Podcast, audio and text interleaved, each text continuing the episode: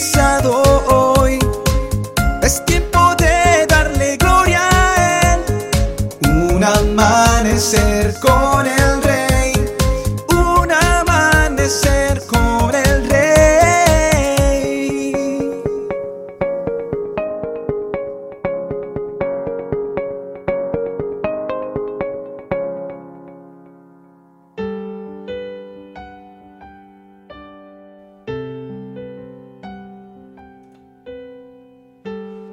Porque de tal manera amó Dios al mundo que ha dado a su Hijo unigénito, para que todo aquel que en él cree no se pierda, mas tenga vida eterna. Juan 3:16 Es difícil tratar de describir a totalidad el amor de Dios, puesto que es tan enorme y sobrepasa completamente todo nuestro entendimiento. Al leer este versículo nos demuestra el gran amor que Dios nos tiene.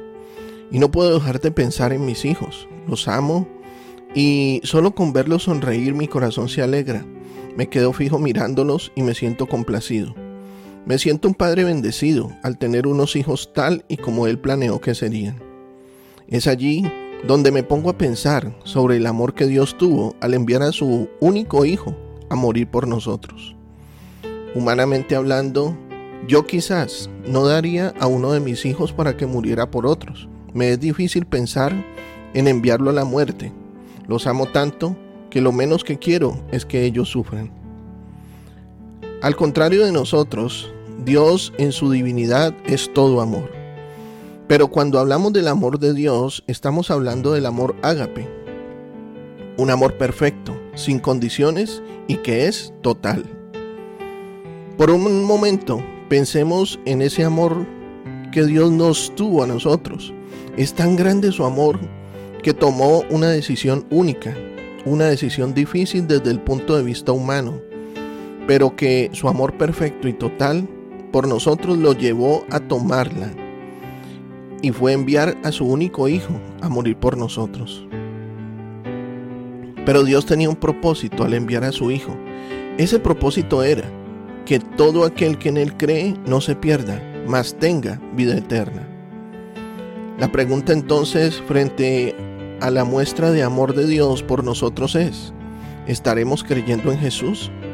¿Estaremos llevando una vida que demuestre ese agradecimiento a Dios? ¿Estaremos honrando esa muestra de amor a través de una vida que lo agrade a Él? En nuestro presente, el mundo conmemora un año más la pasión y muerte de nuestro Señor Jesucristo.